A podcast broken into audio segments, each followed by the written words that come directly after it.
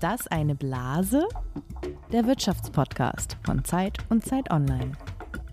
Hallo und herzlich willkommen zur neunten Folge von Ist das eine Blase, dem Podcast über Geld, Macht und Gerechtigkeit für alle, die Wirtschaft wirklich kapieren wollen. Heute moderieren wir endlich mal wieder mit zwei Lisas. Mit dabei ist Lisa Hegemann. Du bist die Chefin des Digitalressorts von Zeit Online. Hallo Lisa.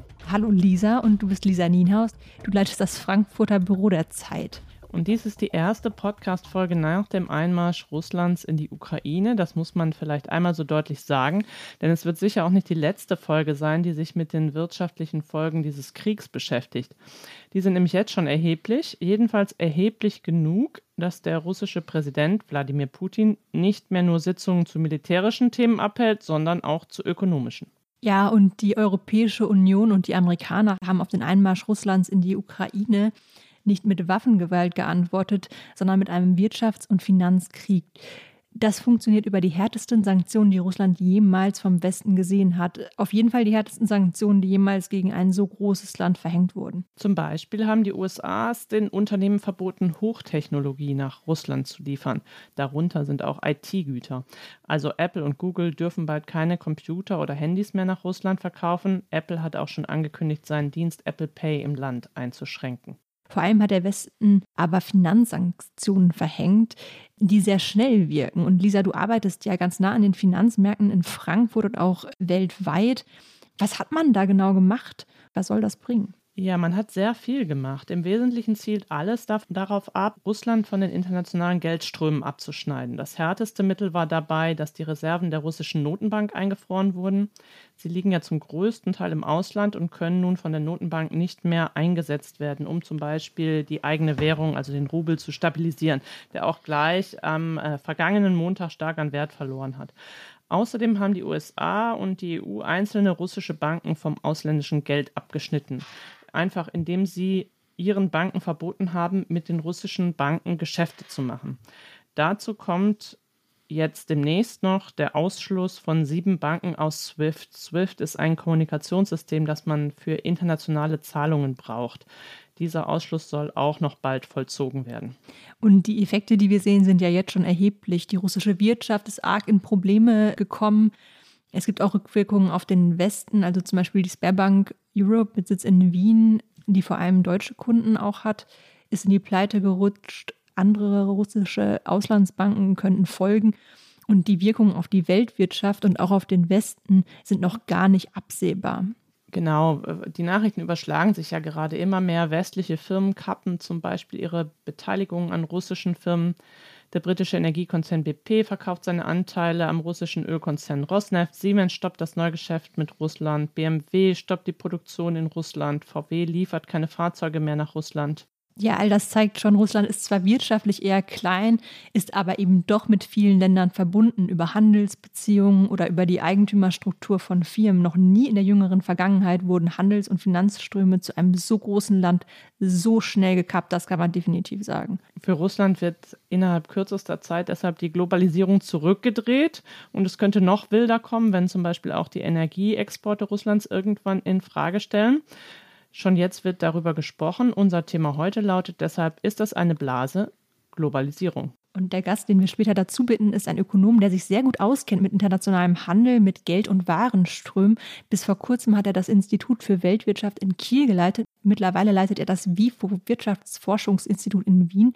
Und das ist Gabriel Felbermeier. Aber zunächst beginnen wir mit einem Spiel.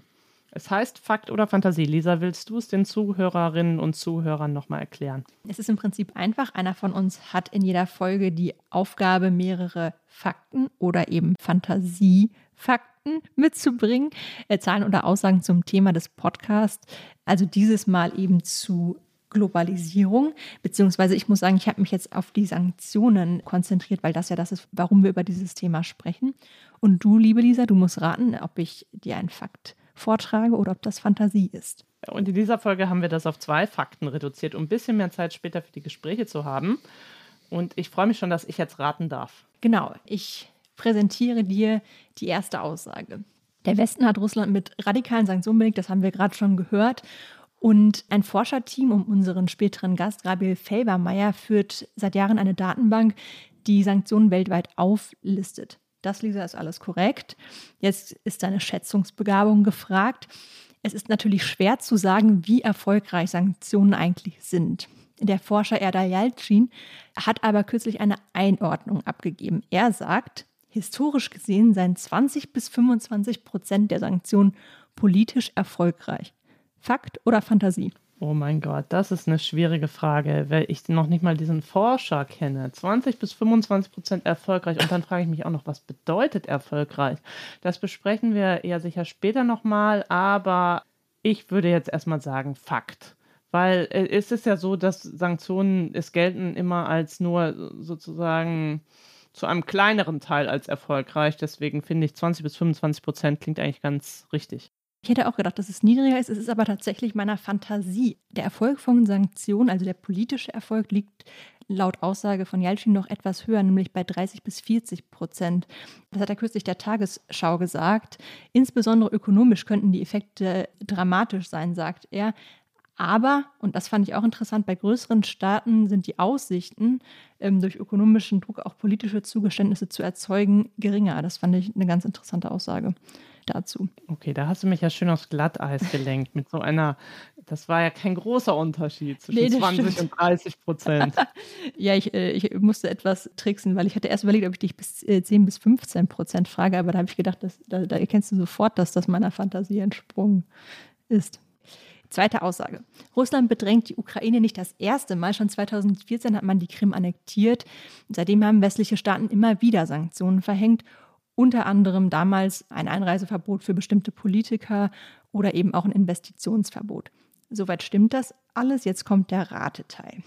Dass Altkanzler Gerhard Schröder damals die Sanktionen verurteilt hat, mag vielleicht nicht überraschen. Er war aber nicht der Einzige. Auch Helmut Schmidt, der ehemalige Bundeskanzler und Zeitherausgeber, hat sie damals scharf kritisiert. Er sagte, das Vorgehen Russlands sei durchaus verständlich, die Sanktionen seien dummes Zeug. Fakt oder Fantasie? Fakt. Ich habe schon vermutet, dass du das weißt. Das stimmt natürlich. Das wusste ich. weil das Interview ist damals in der Zeit erschienen. Aber ich hatte gehofft, vielleicht kannst du dich nicht mehr erinnern. Aber es ist super, dass du das hier nochmal erwähnst, weil wir sitzen ja hier auch wieder im Helmut Schmidt Büro, von wo aus wir das Ganze moderieren. Und da ist es immer gut, auch nochmal ein Zitat von Helmut Schmidt dabei zu haben. Lisa, das war jetzt so mittelleicht. Ich glaube, wir müssen jetzt erstmal ein paar Basics klären, bevor es weitergeht. Genau, und dazu haben wir uns einen Experten aus der Redaktion eingeladen. Er ist seit 23 Jahren bei der Zeit und er hat in diesen Jahren nicht nur über sehr viele Länder der Welt geschrieben, sondern sich auch selbst, man kann fast sagen, etwas globalisiert. Er hat die Zeitbüros in London, New York und Rio de Janeiro geleitet. Heute lebt er in Hamburg. Manchmal schaltet er sich aber doch überraschend mal aus Rio in die Konferenz.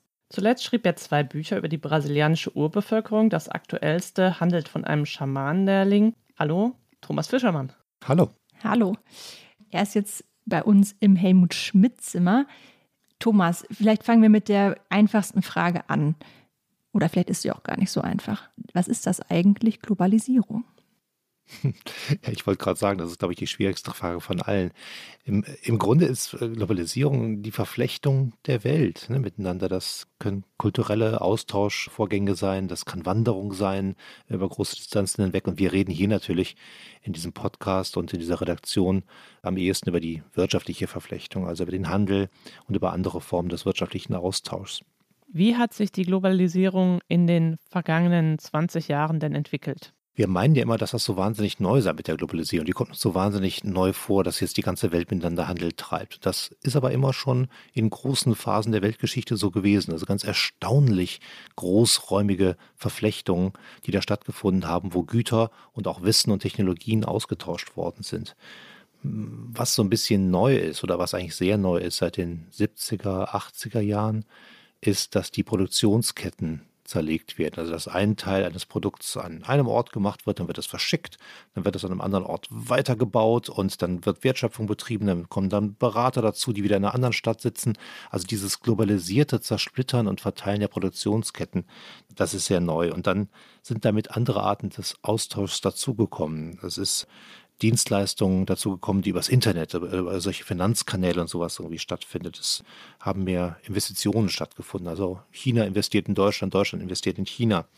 Technologieaustausch, Patente, das ist alles wichtiger geworden. Und China klang schon an, das ist die andere riesengroße Veränderung. Es ist jetzt ein ganz großer neuer Player am Markt China, eine große, überwiegende Staatswirtschaft, die nach den marktwirtschaftlichen Prinzipien, die wir bisher kannten, nicht funktioniert und die jetzt aber plötzlich riesig mitwirkt und äh, alles beeinflusst, was an, global, an globaler, globalisi globalisierter Wirtschaft stattfindet. Was war bis vor kurzem die dominante Kritik an der Globalisierung? Ach, das kommt aber so ein bisschen darauf an, wie man da fragt. Also wenn man äh, zehn Wirtschaftsexperten fragt, was ist schlimmer in der Globalisierung, kriegt man zwölf Antworten. Die USA zum Beispiel finden, dass die Gründer der WTO, der Welthandelsorganisation, dieses ganze weltweite Regime des Handelsverträgemachens, dass es völlig gegen sie läuft, dass sie völlig über den Tisch gezogen worden sind, vor allem von China. Und wenn man in China fragt, sehen die das genauso, nur andersrum. Ich glaube, die Kritik, die so seit dem Ende der 90er Jahre und seit Anfang des äh, Jahrtausends vor allem vorgebracht wird gegen die Globalisierung, ist, dass da so eine kapitalistische, marktwirtschaftliche Logik über alle anderen Bereiche des Lebens drüber gelegt wird. Das ist immer wichtiger geworden, jetzt viel zu exportieren oder viel Gewinn dabei zu machen und reich zu werden, großes Bruttoinlandsprodukt zu schaffen. Und das ist auch eine Art Vereinheitlichung geworden, die da entstanden ist. Alle Länder sollen das so machen, weil sie müssen ja alle im Handelsspiel erfolgreich mitspielen. Und dann werden viele andere Dinge wie Entwicklungsfragen in einzelnen Ländern, Umweltschutzfragen, Sozialfragen ein bisschen links liegen gelassen. Es ist also gut für ein Land wie Brasilien, wenn es viel Agrarprodukte exportiert und man fragt weniger danach, was es dafür heißt für die Umweltschutzgebiete dort, zum Beispiel für den Amazonaswald, für die Abholzung dort oder auch für die Vergiftung der Urbevölkerung durch Chemikalien. Und was ändert sich jetzt durch den Krieg in der Ukraine? Was sind seine Folgen für die Globalisierung? Ja, das müssen wir jetzt mal alles sehen. Wir hatten bisher auch so eine gewisse Überhöhung des Handels in unseren Köpfen drin. Es gab den Spruch des Wandels durch Handel. Wenn wir viel Handel treiben mit anderen Ländern, dann wird dort auch die marktwirtschaftliche Logik erstmal greifen, dann werden die Leute Wohlstand haben wollen, das wird sie zur Demokratie führen und so weiter und so fort. Ich glaube, dieser Gedanke ist im Augenblick ein bisschen weg und wir setzen jetzt im Augenblick den Handel ein als Waffe. Wir setzen das Wegfallen des Handels ein als äh, Sanktion gegen andere Länder, um sie ganz, ganz schnell unter Druck zu setzen, äh, in die Armut zu stürzen, eine ganze Bevölkerung, jetzt in diesem Fall in Russland. Das ist aber auch in vielen anderen Bereichen der Welt bereits passiert.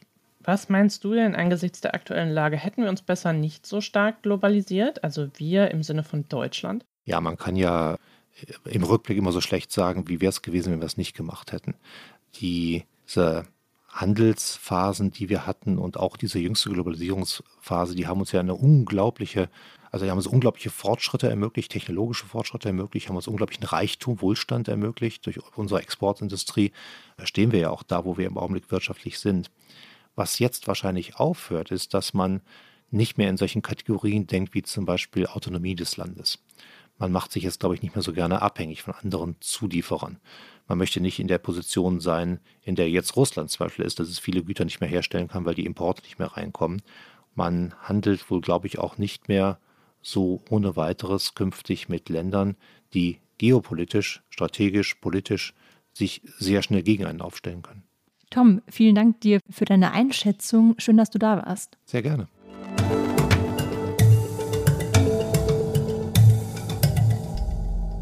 Und jetzt noch zu den wirklich wichtigen Fragen, Lisa. Warst du eigentlich schon mal in Russland? Ja, ich war 2010 in Russland. Damals habe ich an einem Austausch meiner Journalistenschule teilgenommen. Witzigerweise gemeinsam mit Jens, der ja gewöhnlich mit uns diesen Podcast auch moderiert. Das war damals ein Austausch mit anderen Journalistikstudenten. Deswegen habe ich noch ein sehr, sehr, ja, sehr, sehr lebendiges Bild von Moskau. Ähm, das war irgendwie aber zu einer Phase, als man eigentlich dachte, das öffnet sich alles immer noch weiter. Deswegen ist das jetzt ganz interessant, auch wie die Studierenden von damals eben heute auch in den sozialen Medien teilweise dann reagieren auf diese Krise. Wie ist es denn bei dir? Was ist deine Beziehung zu Russland? Ja, also ich war auch mal in Russland, ist aber sehr viel länger her als bei dir. Es war bei mir, ich würde jetzt sagen, im Jahr 2005, vielleicht war es auch 2004. Da habe ich äh, mal eine Reise gemacht nach St. Petersburg und Moskau, auch mit Studenten damals meine Beziehung zu Russland speist sich nur zum Teil aus dieser Reise und sehr viel mehr, glaube ich, noch aus Lektüre, weil ich unheimlich viel, ich weiß nicht genau warum, russische Literatur gelesen habe. Zum Beispiel Michael Bulgakov, Der Meister und Margarita und dann Leo Tolstoy habe ich schon ganz früh Anna Karenina gelesen und dann habe ich mir irgendwann tatsächlich Krieg und Frieden als Hörbuch angeschafft. Da geht es um Russland zwischen 1805 und 1812 und das Hörbuch ist eine Komplettlesung. Das dauert wirklich 66 Stunden und 8 Minuten. Ich habe es noch nicht ganz durch, muss ich zugeben. Ich bin, glaube ich, so ungefähr bis auf die Hälfte gekommen. Habe es auch schon eine ganze Weile, aber ich höre es mir wirklich immer wieder mal an, weil ich finde es ganz toll geschrieben und es passt jetzt so wahnsinnig gut. Also zum Beispiel einfach mal den zweiten Satz dieses Riesenwerks. Da spricht Anna Pavlovna Scherer, das ist die Hofdame der damaligen Zarin von Russland. Sie sagt, Nein, ich warne Sie, wenn Sie mir nicht sagen, dass wir im Krieg sind, wenn Sie sich weiterhin erlauben, all die Infamien, die Grausamkeiten des Antichristen zu beschönigen, dann kenne ich Sie nicht mehr, dann sind Sie nicht mehr mein Freund. Und wenn man so einen Satz hört, hätte man irgendwie das Gefühl, könnte auch für heute gelten. Es ist wieder ein Krieg. Diesmal ist er völlig anders als der damalige. Das wollen wir jetzt nicht nochmal wiederholen, worum es damals ging. Aber das mit dem Antichrist kann ich mir vorstellen, dass das bei irgendwelchen Leuten in diesem Fall auch fällt, aber dann eher gegenüber Putin. Kommen wir von der Literatur zurück zum Thema. Wie geht es denn nun weiter mit der Globalisierung und was bedeutet das eigentlich alles? Das besprechen wir nun mit unserem Gast. Er ist ein Ökonom, der aus Österreich stammt, aber sehr lange in Deutschland gearbeitet hat. Er war lange beim IFO-Institut für Wirtschaftsforschung in München, wo er das Zentrum für Außenwirtschaft geleitet hat. Dann wurde er Präsident des Instituts für Weltwirtschaft in Kiel, wo er aber nur kurz blieb, denn dann ist er wieder in sein Heimatland zurückgekehrt. Und in Wien leitet er jetzt das Österreichische Institut für Wirtschaftsforschung, das sich WIFO abkürzt. Herzlich willkommen, Gabriel Felbermeier. Hallo, Frau Nienhaus. Und äh, hallo, die andere Lisa. Herr Felbermeier, stürzen wir uns gleich ins Thema. Gerade hat Ihr Institut gemeinsam mit dem Institut für Weltwirtschaft eine Studie veröffentlicht, die sich genau mit dem beschäftigt, worüber wir jetzt hier und heute reden wollen. Wenn Russland von den Weltmärkten abgekoppelt wird, das ist ja ein bisschen das, was man versucht mit den Sanktionen. Wer verliert denn da am meisten? Schaden wir nur Russland selbst oder haben wir auch eine Menge zu verlieren? Das haben Sie da ermittelt. Erzählen Sie mal, äh, was dabei herauskam. Das ist eine Simulationsstudie, in der wir versuchen, ein Modell der Weltwirtschaft so zu schocken, indem wir den Handel mit Russland und den sozusagen jetzt vereinigten Ländern, die sich gegen die, die russische Aggression in der Ukraine stemmen, de facto unterbinden. Da bleibt also kaum mehr Handel übrig. Aber es gibt weiter Länder, die mit Russland Handel treiben, zum Beispiel China. In der langen Frist, also wenn sich alles neu eingeordnet hat, wenn Russland seine Handelsbeziehungen neu geordnet hat und Europa und die USA auch, dann stellt sich heraus, dass für Russland etwa 10% weniger BIP übrig bleibt. Also die Wirtschaftsleistung, die jährliche, wäre in Russland um 10% geringer. Und im Westen sieht man, dass das ungefähr ein Zehntel ist. Also wo in Russland 10% ist, haben wir im Westen 1% Schaden oder weniger. Da haben wir halt Heterogenität. Also in Deutschland ein bisschen mehr als im EU-Durchschnitt. In den Ländern, die nahe dran sind an Russland, ist es ein bisschen größer. Aber es ist sozusagen, wie Ökonomen sagen, um eine Größenordnung kleiner. Der Schaden ist um eine Größenordnung kleiner in Europa, als das in Russland der Fall ist. Und die USA, die weit weg sind von Russland, wenig Handel mit Russland treiben, haben noch einen viel kleineren Effekt. Ich muss noch mal kurz eine Nachfrage stellen. Sie haben jetzt gesagt, in der langen Frist. Worüber reden wir denn da? Über was für einen Zeitraum reden wir denn da genau? Wir reden über, wenn man wirklich am Modell bleibt, über die sehr lange Frist, aber wir wissen auch, dass äh, in den ersten drei Jahren, in denen so ein Sanktionsregime in Kraft ist, schon etwa drei Viertel des Effektes sich einstellen und in den fünf Jahren etwa 90 Prozent des Effektes da sind. Das äh, sind aber Aussagen, die wir kennen aus anderen Sanktionsregimes. Wir haben eine große Datenbank angelegt mit Kollegen aus den USA, die seit 1950 alle Sanktionsepisoden aufzeichnet und die vollständigen Sanktionen, und wir sind jetzt noch nicht ganz dort mit Russland, aber sieht ja so aus, als ob, als ob das sozusagen das Vergleichsszenario ist, die haben eben diese Wirkung, dass es relativ schnell relativ starke Effekte gibt und dann dauert es aber noch über die Jahre hinweg, dass sich diese Effekte noch voll einstellen. Und wie lange das konkret dauert, hängt natürlich auch zusammen damit, wie sehr man im Westen jetzt bei uns bereit ist zu investieren. Also wenn wir zum Beispiel sagen, wir investieren in andere Gasquellen, also bauen Pipelines aus, Flüssiggasterminals und so weiter und betreiben das sehr aggressiv, dann geht es wahrscheinlich schneller. Und wenn Russland in der Lage ist, seinen Handel umzulenken, ja, und da auch sehr aggressiv vorgeht, dann könnte es auch auf russischer Seite noch schneller gehen. Sie sagen vollständige Sanktionen.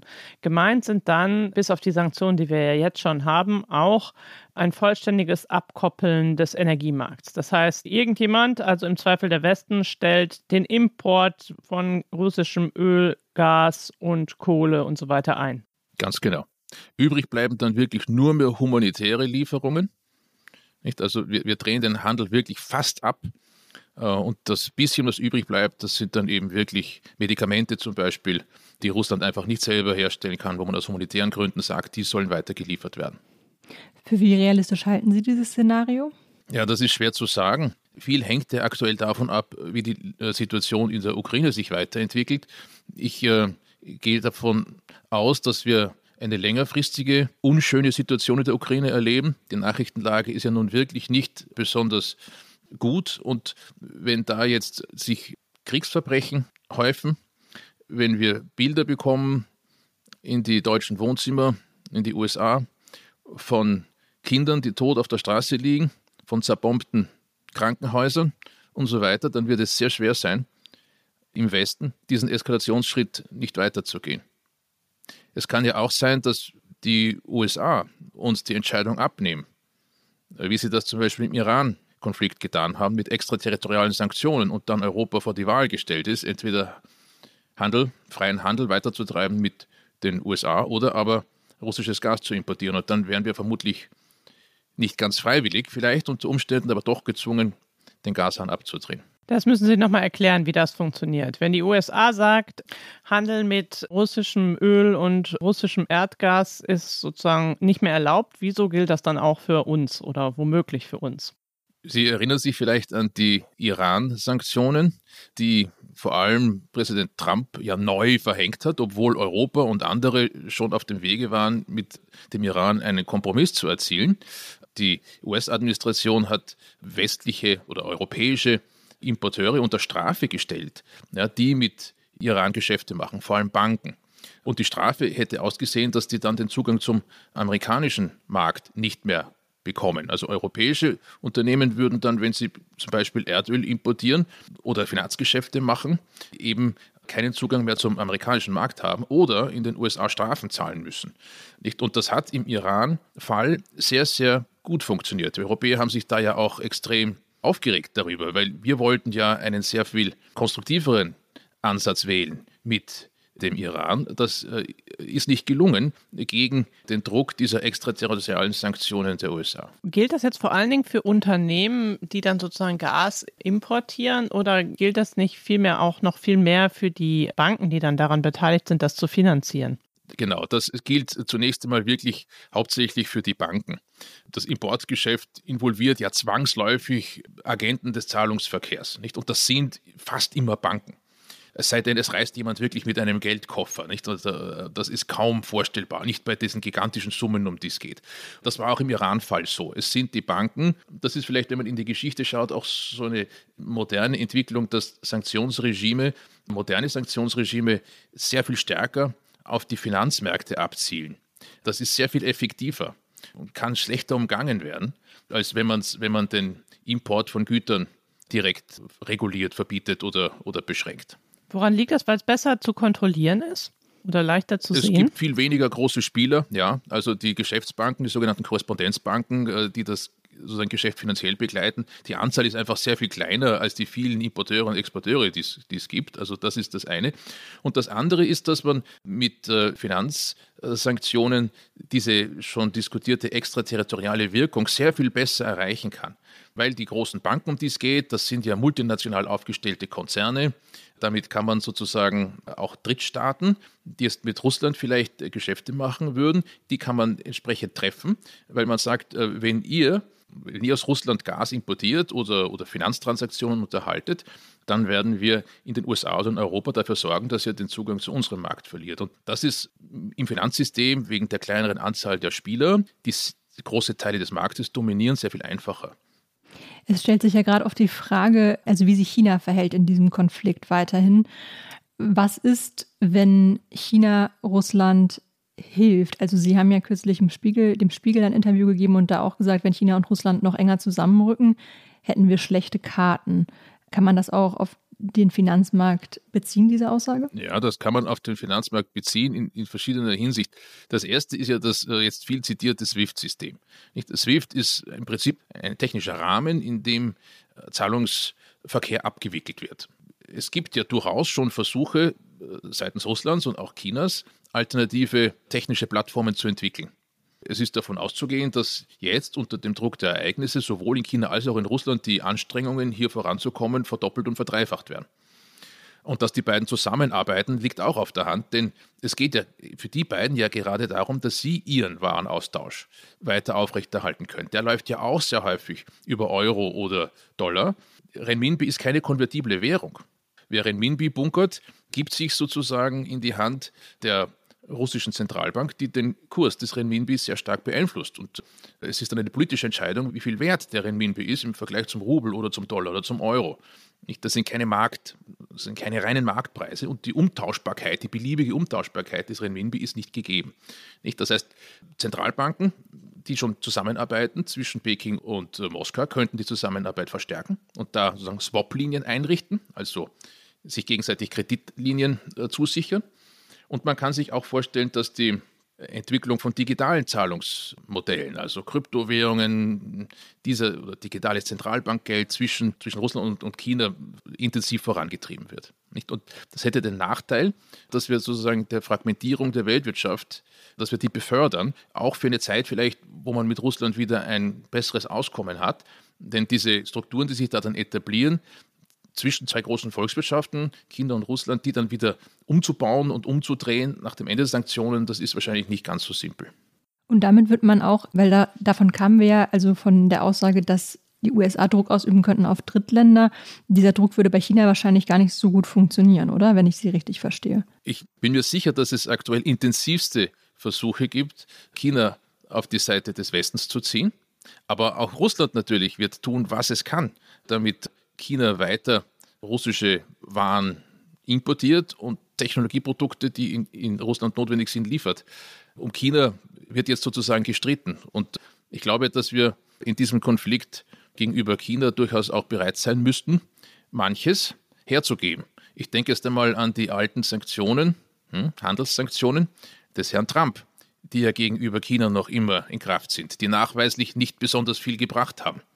Ja, also ich, ich denke, man wird China bezahlen müssen, unter Anführungszeichen, wenn man möchte, dass sich das Land von Russland distanziert. Denn sonst, so ganz aus freien Stücken, ist das nicht zu erwarten. China ist ja auch, das zeigen unsere Simulationen ja, durchaus ein Profiteur von äh, den Sanktionen des Westens gegen Russland.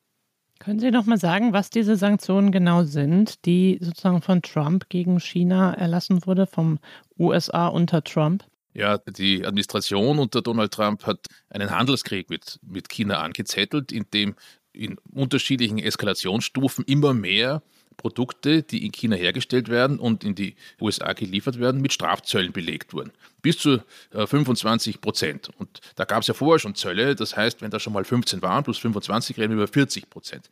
Und das hat äh, den Handel, die Exporte vor allem Chinas Richtung äh, USA stark beeinträchtigt. Trump hat das ja sozusagen immer verkauft als, als etwas, das gut ist für die amerikanische Volkswirtschaft, das in den USA Jobs sichert, im Bereich Stahl, so hat es ja angefangen, und Aluminium und dann in vielen anderen Bereichen auch. Das hat sich aber so nicht bewahrheitet. Es sind vor allem die Kosten für die Unternehmen in den USA nach oben gegangen. Das heißt, hier hätte man äh, eine Politik, die für China schädlich ist und die aber gleichzeitig nicht besonders viel von dem gebracht hat, das Trump versprochen hat. Und äh, Das wäre etwas, das man auf den Verhandlungstisch legen könnte, um die Chinesen dazu zu bringen, zumindest Teile der europäischen und amerikanischen Sanktionen gegenüber Russland mitzutragen. Ich würde gern von China und der großen Weltpolitik noch mal einmal zurückkommen zu uns. Sie behandeln ja in Ihrer Simulation auch den Effekt auf Deutschland. Wenn man alle Beziehungen zu Russland, alle Handelsbeziehungen im Großen und Ganzen abbricht. Da gibt es ja im Moment auch große Ängste. Kann man diese Ängste, also kann man Ihre Studie nehmen und damit die Ängste ein bisschen besänftigen? Oder würden Sie sagen, nee, diese Studie guckt so weit in die Zukunft, jetzt so ganz konkret, übermorgen könnte es dann doch schon ganz schön hart werden? Mhm. Es ist leider so, wie Sie es gerade geschildert haben, Frau Nienhaus.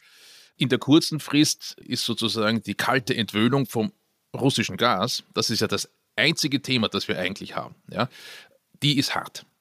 Das ist wirklich, glaube ich, auch eine gute Metapher, die vom Drogenentzug, ja, dass jemand, der lange auf, auf Ecstasy war, eben wirklich nur unter Schmerzen von dieser Droge weg, wegkommt. Jetzt äh, gibt es da ja auch in der Medizin, genauso wie in der, in der, in der Wirtschaftswissenschaften, eine Diskussion darüber, ob eine Schocktherapie besser ist als ein graduelles Herausgleiten. Nicht? Und da, darüber kann man streiten. Eine Schocktherapie würde kurzfristig hohe Kosten verursachen. Und kalte Wohnungen vielleicht auch. Genau, also einen massiven Preisanstieg beim Gas. Kalte Wohnungen würde ich sagen, nicht wirklich. Europa importiert viel Gas aus Russland, aber es sind am Ende doch nur 40 Prozent, nur unter Anführungszeichen, 40 Prozent des europäischen Gasverbrauchs, die aus Russland kommen. Für die Wohnungen brauchen wir in Deutschland und Österreich ungefähr 20 Prozent des, des, Gas, des Gases, den wir, den das wir einsetzen. Das heißt, so wie die Energielenkungsgesetze aussehen, würden die Wohnungen warm bleiben, Krawert, ja, sie würden warm bleiben für die, die sich die hohen Preise leisten können. Denn dass die Gaspreise stark in die Höhe gehen würden, das ist klar. Aber für die Industrie könnte eine Unterbrechung der Gasversorgung aus Russland bedeuten, dass Fabriken abgeschaltet werden müssen. Die Industrie braucht ungefähr 40 Prozent des Gases und 30 Prozent geht in den Energiesektor, also die Stromerzeugung. Und das das sind natürlich schon Bereiche, wo man sich Sorgen machen muss.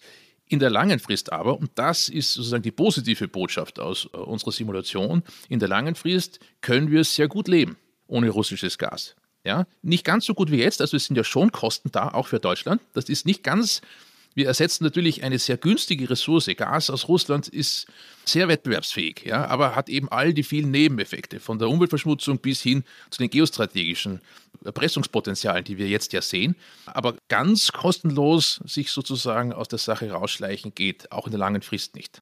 Wenn wir jetzt bei diesem Thema bleiben, also wäre es nicht so oder so sinnvoll, dass sich Deutschland diesen eigenen Energiemarkt aufbaut, also man spricht ja immer vom Decoupling, also dass wir uns sozusagen entkoppeln vom russischen Gas, auch wenn jetzt die Krise sich vielleicht schneller löst, als es zurzeit aussieht und als wir zurzeit denken? Absolut. Ich denke, wir haben hier einen, einen Wake-up-Call bekommen. Nicht? Also die Abhängigkeit von einem Land, dem man leider Gottes nicht vertrauen kann, ja, ein enormes geostrategisches Risiko darstellt. Und selbst wenn sich Putin morgen aus der Ukraine zurückziehen sollte, ich würde das sehr, sehr begrüßen, wenn das der Fall wäre. Aber äh, die Tatsache, dass da von einem Tag zum anderen ein souveränes Land in Europa überfallen wird, das zeigt uns ja schon, dass jedenfalls in dieser politischen Konstellation eine so hohe Abhängigkeit im Energiebereich von einem Land nicht gut ist. Und wir sind ja ohnehin entschlossen in Europa und in Deutschland in der Ampelkoalition vielleicht noch ganz besonders, die Energiewende hinzukriegen.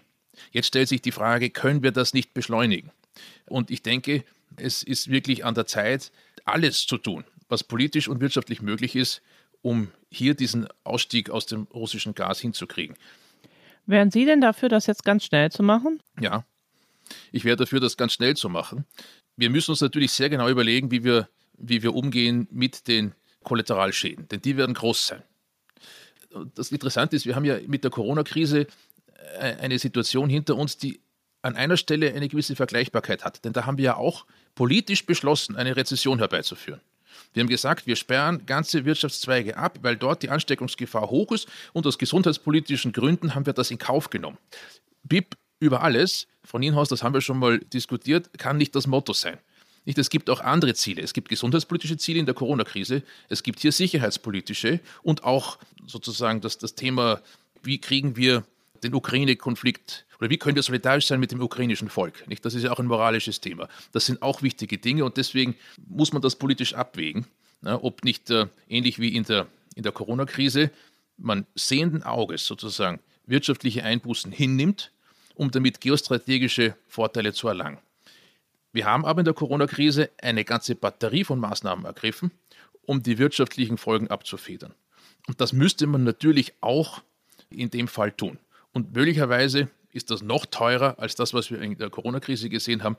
Denn ein Abschalten des, des, des Gases wäre nicht so sehr eine, ein Problem in, in, Teilen nur des Dienstleistungssektors, sondern das wäre vor allem ein industriepolitisches Thema. Und die Industrie ist sozusagen, was die Zentralität in den Wertschöpfungsnetzwerken angeht, sehr wichtig.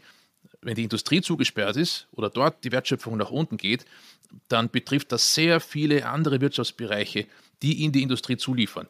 Dienstleister aller Art zum Beispiel. Das heißt, es wäre vermutlich kurzfristig jedenfalls ein so großer Einbruch in der Wirtschaftsleistung, den man durchaus mit den Corona-Vorgängen vergleichen kann, vielleicht sogar noch größer. Aber Sie würden sich dann sozusagen vorstellen, dass man vielleicht mit einer vorherigen Drohung, um Putin noch zu irgendwas zu bewegen, aber dann wirklich komplett abstellt. Ja, also man würde natürlich versuchen müssen, glaubwürdig zu drohen. Ja, also die Glaubwürdigkeit ist ja in all, diesen, in all diesem Geschehen extrem wichtig. Manche sagen ja, hätte man sehr viel früher gedroht und vor allem auch glaubwürdig gedroht, die russische Zentralbank von den Finanzmärkten abzuschneiden, also diese sehr harten Sanktionen überhaupt auf den Tisch zu bringen, dann wäre vielleicht das Kalkül Putins anders ausgegangen. Wir haben damit nicht gedroht. Wir haben es dann einfach irgendwann gemacht. Wir haben es genau, wir haben gemacht war, ja. und da war es genau, da war es schon zu spät. Äh, aber man kann ja auch Zweifel haben, ob das Drohen überhaupt funktioniert hätte, weil es muss eben auch geglaubt werden, dass man es denn tut. Nicht, wer immer nur von Maßnahmen spricht und die dann nicht umsetzt, der ist ja nicht glaubwürdig. Und das hat ja der Westen oft genug getan. Wir haben ja seit 2014 ein Sanktionsregime gegenüber Russland, das durchaus auch effektiv ist, aber nicht sehr weitreichend ist. Nicht? Und wir haben trotzdem, trotz dieses Sanktionsregimes, Projekte wie Nord Stream 2 durchgeführt. Manche europäischen Banken haben weiter in, in, in Russland sehr gute Geschäfte gemacht. Das heißt, man konnte ja durchaus zweifeln, ob der, der Westen, ob Europa und dann auch Deutschland als besonders exponiertes Land diese Drohungen auch überhaupt wahr macht. Und wenn man jetzt sagt, wir importieren kein Gas mehr, dann wäre das sicherlich schmerzhaft für Russland. Aber wenn es nicht geglaubt wird, dann ändert das nichts an der Strategie des Kreml. Dann werden wir gezwungen, das zu tun. Und ob dann sozusagen vor dieser Kulisse des Abschaltens des, des, des Gasstromes dann plötzlich Putin einknickt und seine Politik ändert, das ist eine offene Frage. Und aus der Literatur wissen wir, Sanktionsregime, Sanktionen vor allem gegen große Länder, die funktionieren nicht schnell. Ja, wenn da etwas passiert, dann braucht man einen, wirklich einen langen Atem. Das heißt also, dass man unter Umständen, wenn die Dinge nicht gut laufen, sich den Gashahn abstellt und gleichzeitig aber in der Ukraine die Situation sich gar nicht verändert. Das ist eine, glaube ich, sehr realistische Einschätzung der Dinge. Was aber nicht, aus dem kann man, glaube ich, nicht ableiten, dass ein weiter so beim Gasimport äh, die bessere Lösung ist. Das ergibt sich daraus ja nicht, denn wir haben ja schon also auch ein moralisches Argument, das hier, das hier wichtig ist und das auch sozusagen eine längerfristigere oder eine über längeren Zeitraum durchgeführte Veränderung des deutschen und europäischen Energiemarktes Geld kosten würde, ist auch klar. Nicht? Also äh, man, man, muss schon sozusagen mit den richtigen Alternativen vergleichen. Und die wäre ja ein Ausstieg aus dem Gas über einen längeren Zeitraum. Wenn man das jetzt schneller macht, sind die Kosten höher. Und wir haben geostrategische Vorteile, aber ob in der Ukraine sich dann wirklich die, die Lage der Menschen verbessert daraus, das glaube ich, muss man wirklich mit großen Fragezeichen versehen. Ich würde gern einmal jetzt ein bisschen größeren Bogen spannen, weil wenn man das sieht, was jetzt gerade mit Russland passiert, das ist ja quasi für ein Land, wird quasi in einem Atemzug oder meinetwegen in zwei Zügen, den ersten haben wir hinter uns, der zweite kommt noch, die Globalisierung gekappt. Ist das nur ein Teil einer Welle von Deglobalisierung, die wir gerade erleben, oder ist das hier einfach was ganz Besonderes? Ja, ich glaube schon, dass es etwas ganz Besonderes ist, zumal für uns in Mitteleuropa, weil sich hier unter Umständen ein neuer eiserner Vorhang senkt. Und wir sind also sehr konkret in, in sehr kurzer geografischer Distanz betroffen. Wir haben aber natürlich seit 2010 ungefähr im Nachgang der großen Wirtschafts- und Finanzkrise schon ein Phänomen der Deglobalisierung. Die Decoupling-Diskussion, die wird seit Jahren geführt. Also wird vor allem Richtung China geführt. Und jetzt führen wir sie Richtung Russland mit noch viel stärkerer Vehemenz sozusagen. Und was sich jetzt beschleunigt, ist sozusagen die Entstehung von abgeschotteten Wirtschaftsräumen. Da haben wir den transatlantischen Raum, wir haben Greater China, wir haben das, die Eurasische Wirtschaftsunion, die Putin ja auch vorangetrieben hat nach dem Krimkrieg. Also diese Fragmentierung in Wirtschaftsblöcke, die beschleunigt sich. Und das Ende der Geschichte, ja, dass man nach dem Zusammenbruch der Sowjetunion ausgerufen hat. Francis Fukuyama hat darüber ein Buch geschrieben, ja, dieses Ende der Geschichte, das hat sich jetzt, mehr als 30 Jahre später, sozusagen als falsche Hoffnung erwiesen. Wir sind wieder dort, wo wir als Menschheit sozusagen meistens waren, nämlich in einer Situation, wo wir keine einheitlichen Gesellschaftsentwürfe haben, keine, keinen globalen Markt, keine globale Demokratie, sondern ein Zerfallen der Weltmärkte in einzelne Gruppen, die sich handelspolitisch, währungspolitisch auch voneinander absetzen. Waren wir vielleicht ein bisschen zu begeistert von der Globalisierungsidee? Wenn man jetzt darauf guckt, was sie für uns in diesem Fall bedeutet, ist es ja so, dass wir quasi auch erpressbar sind in dieser Situation, dadurch, dass wir halt so abhängig sind von den äh, Waren, die aus Russland kommen. Haben wir es zu weit getrieben mit der Globalisierung? Das würde ich so nicht sagen. Also Abhängigkeiten sind immer gegenseitige Abhängigkeiten und die Erpressbarkeit, die entsteht ja dann, wenn ein Lieferant, wie jetzt ein russischer Gaslieferant, politisch sich mit uns komplett verkracht.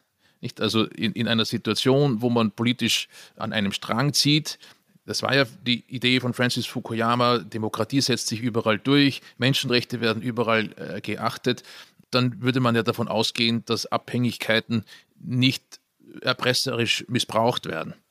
Ja, und ich glaube, wo wir einen Fehler gemacht haben, ist in der Einschätzung dieses Siegeszuges der Demokratie und auch des Völkerrechts, dass das eben von großen Teilen oder von großen und wichtigen Mächten in der Welt so nicht getragen wurde, nicht von China, vielleicht nicht in der Dramatik, wie das jetzt in Russland gesehen ist, äh, nicht von Russland und von einigen kleineren Ländern ja auch nicht. Und äh, das macht es natürlich schwer, Freihandel zu betreiben. Denn Freihandel, wir hatten ja im Kalten Krieg de facto keinen Handel mit dem Ostblock, weil man wusste, dass ein solcher Handel mit einem Systemrivalen immer auch dazu führt, dass der Systemrivale wirtschaftliche Vorteile hat, die er einsetzen kann in verschiedenster Form. Also einerseits vielleicht, wenn Abhängigkeiten da sind zur Erpressung, aber auch zum Aufbau seiner eigenen wirtschaftlichen Stärke.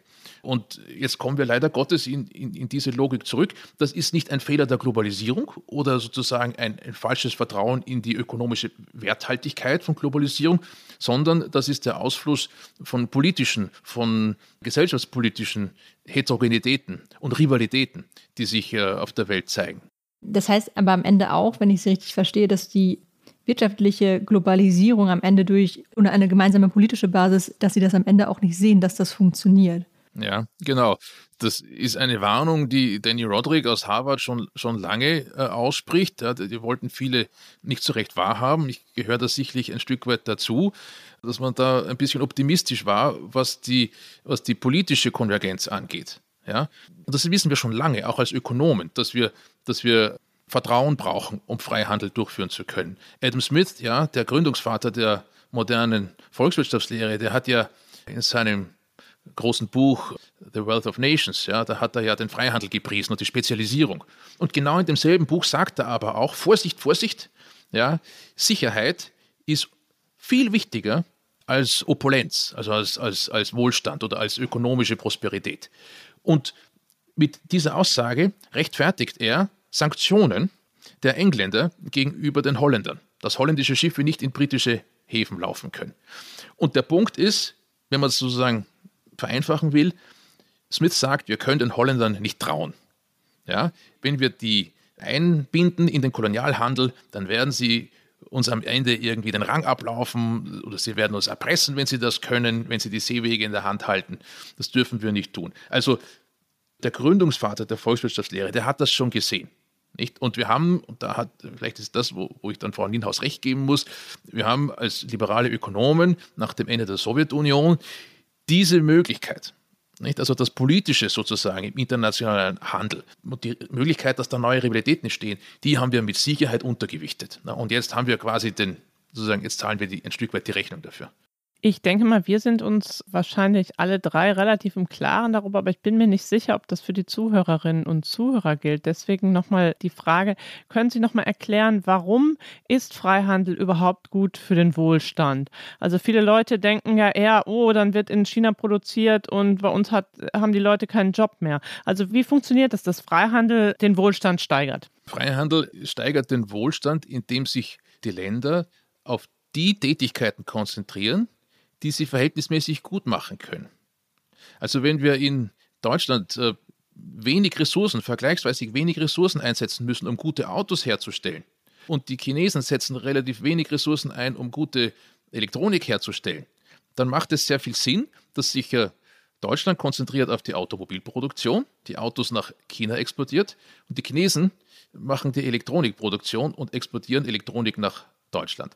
Das hat mit Beschäftigung wenig zu tun. Es wäre einfach so, dass wir die Ressourcen, die wir haben, Kapital, Arbeit, Land, für die Produktion von Autos einsetzen und die Chinesen ihre Ressourcen einsetzen für die Produktion von Elektronik. Und weil jedes dieser, für, für all diese beiden Länder gilt, dass man Autos im deutschen Fall oder, oder Elektronik im chinesischen Fall besonders gut herstellen kann, also wenig Ressourcen dort einsetzen kann, erzielen wir gemeinsam einen höheren Output. Mehr Autos für die Weltwirtschaft, mehr Elektronik für die Weltwirtschaft.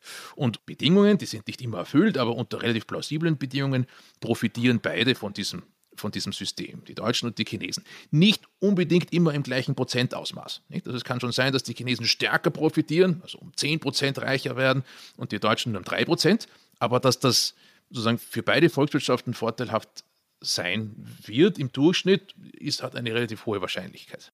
Wie stark hat denn Deutschland oder auch die EU vielleicht insgesamt in den letzten Jahrzehnten von der Globalisierung profitiert? Eher überdurchschnittlich oder unterdurchschnittlich? Europa hat eher überdurchschnittlich profitiert und Deutschland noch mal mehr. Nicht? Es, es, es gibt eine Literatur über den Eintritt Chinas in die Welthandelsorganisation vor 20 Jahren in etwa. Da kann man zeigen, dass gerade Deutschland von dieser Öffnung nach Osten, das inkludiert dann auch die osteuropäischen Länder, profitiert hat. Das hat bei uns Beschäftigung geschaffen. In den USA war es anders. Ja, das muss man auch sagen. Die amerikanische Evidenz dazu ist anders. Wir haben in Deutschland seit dem Mauerfall das Pro-Kopf-Einkommen um etwa 50 Prozent erhöht. Ja, also 50 Prozent Zuwachs, preisbereinigtes Pro-Kopf-Einkommen. Das inkludiert die DDR, ja, die sagen, ja, 1989 noch dazu kam. Der Warenhandel und der Dienstleistungshandel die haben sich um den Faktor 4 vergrößert in diesem Zeitraum. Und die Frage ist jetzt, welchen Einfluss hat diese, diese Hyperglobalisierung der letzten 30 Jahre auf den deutschen Wohlstand gehabt? Da kann man natürlich jetzt Ökonomen befragen, das Institut in Kiel befragen. Am IFA haben wir dazu auch versucht, Rechnungen anzustellen. Und es ist, glaube ich, ziemlich hart belegt, dass es einen positiven Zusammenhang gibt. Wie groß der ist, darüber lässt sich streiten. Ist sozusagen 30 Prozent dieses Zuwachses von, von 1989 bis heute durch den Handel getrieben oder sind es 50 Prozent? Das ist sozusagen darüber wird gestritten, aber dass es ein sehr erheblicher Anteil ist, das glaube ich, äh, kann man außer Streit stellen. Sind wir dann auch besonders gefährdet, wenn sich das jetzt sozusagen von Russland aus auch weiterentwickelt, dass es noch mehr Deglobalisierung in der Folge gibt? Also Russland ist sozusagen der unbequemste Handelspartner, den wir haben. Denn da haben wir eine sehr starke bilaterale Abhängigkeit von einem Rohstoff, der für unsere Wirtschaft einfach zentral ist. Und das ist das Gas. Mit anderen Handelspartnern haben wir das nicht. Ja, wir haben mit China eine sehr diversifizierte Handelsbasis. Insgesamt kann man sagen, ist der deutsche Außenhandel sowohl auf der Beschaffungsseite bei den Importen, aber dann auch bei den Absatzmärkten relativ stark diversifiziert. Da kann man sicherlich Produkte finden, wo das nicht der Fall ist. Ja, einzelne, also bei seltenen Erden zum Beispiel oder bei Chips, da haben wir nicht die hohe Diversifikation, die wir gerne haben würden. Aber im, Großen und Ganzen ist es so, dass es da eine, ein, ein hohes Ausmaß an Diversifikation gibt. Und das bedeutet wiederum, dass man sich nicht so leicht von Einzelnen erpressen kann. Gas, da ist es anders. Und es gibt noch ein zweites Produktfeld, wo wir ein Problem haben. Und auch das ist geostrategisch komplex. Das sind Chips. Computerchips, Halbleiter, da reden wir über Taiwan. Dass wir dort eine Situation haben, die eine gewisse Ähnlichkeit hat mit dem Ukraine-Russland-Kontext, das liegt, glaube ich, auf der Hand. Ich habe in Vorbereitung auf unser Gespräch noch ein Interview im Handelsblatt von Ihnen gelesen. Das ist von 2021, äh, also noch vor der Krise. Und da haben Sie auch gesagt, dass sich die Lieferketten in den meisten Industriebranchen eben verkürzt hätten und dadurch die Abhängigkeit gar nicht mehr so groß sei. Da hat sich bei mir tatsächlich auch die Frage gestellt, hat sich das schon stärker zurückgedreht, als wir das vielleicht zuletzt diskutiert haben? Also weil der ich würde jetzt sagen, die Außenwahrnehmung war, wir globalisieren uns immer mehr und diversifizieren uns auch immer mehr. Sie haben jetzt gesagt, Sie beobachten das schon seit 2011, dass das eigentlich eher zurückgeht.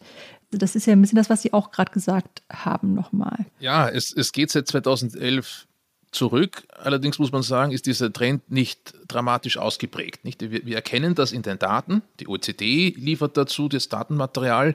Da ist das erkennbar. Aber es ist nicht, es ist nicht irgendwie ruckartig oder abrupt passiert. Deswegen, also es ist ein schleichender Prozess, von, von dem, den man nicht so deutlich wahrnimmt. Deswegen. Wir haben ja äh, in der Zeit seit 2010 auch eine Rückkehr des Protektionismus gesehen. Nicht? Also sehr ähm, intransparent häufig. Ne? Also auch da keine großen, mit der Ausnahme des, des Handelskriegs zwischen USA und China, aber keine großen sozusagen Episoden, wo die Zölle irgendwie sprunghaft zugenommen hätten, aber ein Aufbau von regulatorischen Hindernissen und, und Barrieren, nicht tarifäre Barrieren nennen wir das, das ist ganz gut dokumentiert. Und im Fall Russlands ist es ja so, dass wir schon seit 2014 äh, ein Sanktionsregime haben und dass der Handel mit Russland durch dieses Sanktionsregime schon um 40 Prozent kleiner ist, als es ohne dieses Regimes wäre. Das heißt, wir sind nicht mehr so abhängig von Russland. Ja, beim Gas natürlich ist die Sache ganz anders, aber Metalle zum Beispiel, da, da hat sich die Abhängigkeit verkleinert. Nur, das hat natürlich auch den Umkehrschluss, dass das Druckmittel, das wir gegenüber Russland in der Hand halten, heute nur halb so mächtig wirkt, wie das 2014 der Fall war, weil wir halt schon sehr viel weniger Handel mit Russland treiben. Glauben Sie denn, dass dieser Schock, den ja jetzt wahrscheinlich die halbe Welt oder vielleicht auch die ganze Welt durch den Einmarsch Russlands in der Ukraine erlebt, dass der dazu führen wird, dass Länder sich in Zukunft sehr viel genauer überlegen, wie abhängig sie sich von anderen Ländern machen und dass es tatsächlich nur eine Welle der Deglobalisierung folgen wird? Mhm, ja, ich glaube, dass, das, dass uns das jetzt bevorsteht, dass man die strategischen Abhängigkeiten sehr viel genauer unter die Lupe nimmt und dann auch sehr viel konkreter, auch mit Subventionen und öffentlichen Hilfen, Maßnahmen ergreift, um diese Abhängigkeiten zu reduzieren. Das haben wir ja in Europa in den letzten Jahren ja auch schon auf den Weg gebracht. Nicht? Also es gibt ja einen European Chips Act. Na, wir wollen die Chipsproduktion nach Europa holen, damit, falls irgendetwas passiert zwischen China und Taiwan, wir nicht von einem Tag zum anderen feststellen müssen, wir haben ein enormes Problem in allen Bereichen der deutschen Industrie, weil wir keine Chips mehr aus Asien kriegen. Und auch die Energiewende. Das Beschleunigen der Energiewende und raus aus fossilen Brennstoffen hat ja auch eine geostrategische Komponente. Das hat man ja immer gesehen. Seit 2014 reden wir davon, dass die Abhängigkeit von Russland so groß ist. Wenn Sie mit polnischen Kollegen sprechen, die reden schon viel länger darüber und machen sich große Sorgen. Die Diskussion über Nord Stream 2, die dauert ja schon lange an und wurde kontrovers geführt. Das heißt, es ist ja da schon in den letzten Jahren hat sich etwas verändert und auf europäischer Ebene sehen wir eine ganze Reihe von Verordnungen und Instrumenten, die jetzt in Planung sind, ja, die diese strategische Autonomie Europas wieder stärken sollen. Ähnliches in den USA. Und wenn man auf China blickt, sehen wir diese Idee des sich unabhängig machen von wichtigen Importen aus dem, aus dem Westen schon seit vielen, vielen Jahren. Dieser Rückgang der Wertschöpfungsnetzwerke oder der, der, die Verkürzung der Lieferketten in China, die ist ja schon viel stärker ausgeprägt als anderswo. China hat sich schon weitgehend dekappelt vom Westen. Das muss man so sagen. Seit dem Beitritt Chinas in die Welthandelsorganisation. Ist Globalisierung, um einmal zum Titel des Podcasts zu kommen, aus Ihrer Sicht denn dann eine Blase, die jetzt geplatzt ist? Oder wäre das übertrieben, das so zu sehen? Wenn Sie einen Ökonomen nach Blase fragen, dann denkt er immer über Finanzmarktblasen, über Bubbles. Wir meinen es im Sinne eines Hypes vielleicht. Genau, im Sinne eines Hypes, ja, wahrscheinlich schon, nicht? Und der Hype passt auch ganz gut in die, in, in die Rede von der Hyperglobalisierung, nicht? Also die gehypte Globalisierung, die man sehr sehr blauäugig über Jahrzehnte betrachtet hat. Ich, wir haben es ja schon vorher geschildert, weil man sozusagen die politischen Risiken nicht mehr gesehen oder nicht mehr sehen wollte oder gemeint hat, äh, das gehört jetzt der Geschichte an. Nicht also fundamentale Systemrivalitäten keiner konnte mehr glauben, dass Kampf um Territorium wirklich eine Rolle spielt. Nicht? Also das ist etwas, das wir tief, glaube ich, und nicht nur Ökonomen, das geht tief in die Politikwissenschaft und in viele andere Bereiche hinein. Keiner hat mehr geglaubt, dass es sich lohnt, um territoriale Kontrolle zu kämpfen. Weil sozusagen Boden, Rohstoffe und so weiter für unsere Wirtschaftsleistung keine Rolle mehr spielen. Und das tun sie auch nicht. Ja, es sind ganz andere Dinge. Wissen ist wahnsinnig wichtig. Ja, Dienstleistungen sind wahnsinnig wichtig. Dematerialisierte Dinge. Aber dass es da doch andere Vorstellungen geben kann, dass es so etwas geben kann wie imperiale Gelüste, das haben wir sozusagen aus unserem Gedankengebäude verdrängt. Und das hat vermutlich dazu geführt, dass wir insgesamt zu viel Vertrauen hatten in das Wohlverhalten von Regime, ob von Peking, Indien, Brasilien vielleicht auch, Russland, die Rede ist ganz egal, in das Wohlverhalten von anderen Regierungen, dass sie die Regeln einhalten und dass sie den, die Möglichkeiten der wirtschaftlichen Kooperation nicht opportunistisch missbrauchen für Erpressungsversuche. Die Weaponization of Interdependence, nicht? also der Einsatz von gegenseitiger wirtschaftlicher Abhängigkeit als Waffe, ja, das sehen wir erst seit ein paar Jahren und thematisieren das auch erst seit ein paar Jahren in der, in der wissenschaftlichen Diskussion. Ich habe noch eine letzte Frage. Sie haben ja gesagt, dass wir alle oder viele von uns Illusionen hatten, was die Globalisierung angeht. Und da stehen wir jetzt eher vor einer Phase der Deglobalisierung. War das bei Ihnen persönlich auch so, dass Sie sagen würden, ich war sehr, sehr viel globalisierungsbegeisterter früher, als ich es jetzt bin und da hat sich bei mir so ein Umdenken vollzogen? Also ich bin immer noch globalisierungsbegeistert und ich habe die große Hoffnung, dass wir auch sozusagen mit Russland und mit China einen Modus vivendi finden, sodass wir trotz der politischen Gegensätze in den wirtschaftlichen Austausch kommen, der uns allen hilft. Und ich bin auch absolut davon überzeugt, dass, dass die wirtschaftliche Arbeitsteilung zwischen den Ländern, die sich politisch nahestehen oder den Regionen, die sich politisch nahestehen, jetzt sage ich zum Beispiel USA und Europa, dass die gerade jetzt ganz zentral ist. Nicht? Also wir haben ja da auch Handelsbarrieren und jede Menge äh, Unfug, der keinem was bringt, den wir eigentlich abbauen sollten. Insofern ich würde nicht sagen, dass ich nicht mehr globalisierungsbegeistert wäre, aber ich bin sicherlich geläutert von der Vorstellung, dass wir eines Tages alle äh, einen, auf der ganzen Welt einen Weltmarkt haben, ohne politische Fragmentierung. Und ich bin auch geläutert von der Vorstellung, dass es nicht so etwas geben könnte wie schurkisches Verhalten. Ja, also dass ein großes Land, WTO-Mitglied, in der Lage ist, ein souveränes Land mitten in Europa zu überfallen, konnte ich mir nicht vorstellen bisher. Und das hat natürlich enorme Konsequenzen darüber, wie man über Freihandel nachdenkt. Aber ich wünsche mir eine Welt, in der das anders wäre. Ich glaube, da sind wir uns auch ein, einig. Und dann könnten wir mit sehr viel mehr Vertrauen und das, das die Arbeitsteilung und die internationale Kooperation weiter vorantreiben und vertiefen. Herr Felbermeier, herzlichen Dank für Ihren Besuch bei uns. Vielen Dank. Sehr gerne.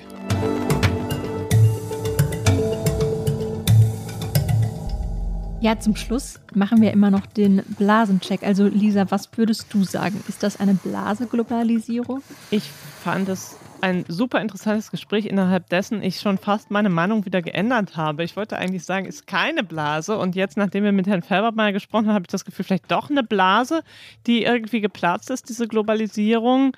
Vielleicht ist aber auch einfach die Blasenmetapher in diesem Fall nicht richtig gut, weil ich denke, dass wir es tatsächlich übertrieben haben in den letzten Jahren aus Unwissen. Wir haben halt gedacht, es würde äh, uns in den ewigen Wohlstand führen und die Zeit der Schurkenstaaten ist vorbei und merken jetzt, nö, so ist es nicht. Von daher tue ich mich diesmal unheimlich schwer. Wie ist denn bei dir? Findest du, Globalisierung ist eine Blase? Ich kann mich dazu nicht durchringen, das zu sagen, ehrlich gesagt, weil auch wenn man sagt, dass wieder eine stärkere Deglobalisierung stattfindet, glaube ich, wenn wir im kapitalistischen Modell bleiben wollen und mehr Wachstum schaffen wollen, dann geht das zurzeit nur, indem wir auch auslagern bestimmte Sachen, weil sie woanders günstiger sind, also bestimmte Produktionsprozesse oder auch Dienstleistungen. Deswegen kann ich mich nicht so richtig dazu durchringen, auch wenn ich tatsächlich diese politische Ebene, die er angesprochen hat, sehr interessant finde, weil ich glaube, dass man, glaube ich, eine Weile wie so damals in der Europäischen Union gedacht hat, wenn erstmal die wirtschaftlichen Grundlagen stimmen, dann kommt das Politische automatisch. Also so wie die EWG ja damals auch gestartet ist. Und man irgendwie dachte, es kommt dann irgendwann eine politische Union Europas, die ja heute auch noch nicht so richtig existiert. Glaube ich, hat man das auch bei der Globalisierung gesagt. Deswegen fand ich das einen sehr spannenden Aspekt.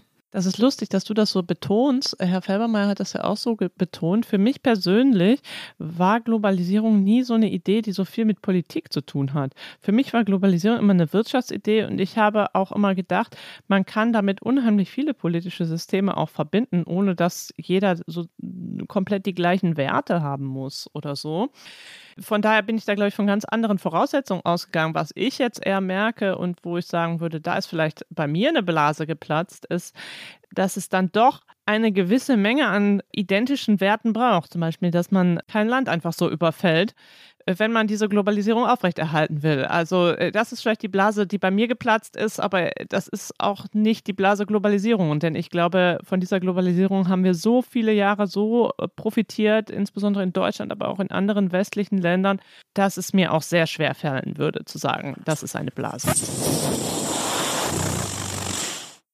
Wir sind am Ende unseres Podcasts angekommen.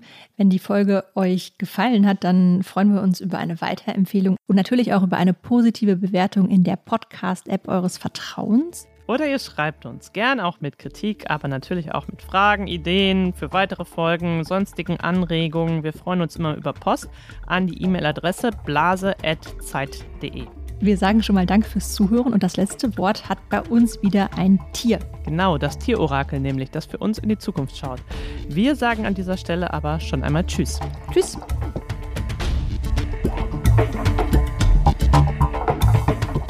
Ist das eine Blase? Ist ein Podcast von Zeit und Zeit Online, produziert von Pool Artists.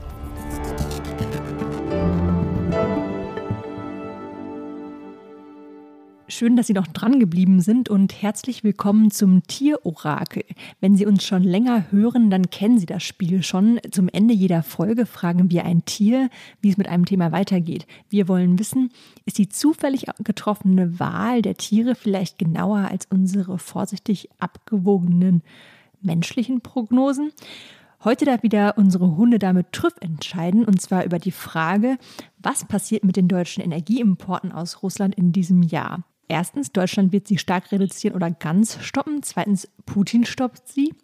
Und drittens, sie bleiben unverändert bestehen.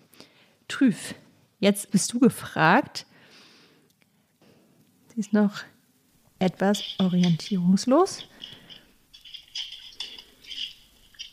und geht zielstrebig auf Nummer zwei zu. Und zwar sagt sie, Putin stoppt die deutschen Energieimporte in diesem Jahr. Ja, Triff, du bist äh, gar nicht mal so positiv heute drauf. Ähm, aber vielen Dank für deinen Tipp. Und ähm, wir hören uns beim nächsten Mal wieder bei Ist das eine Blase?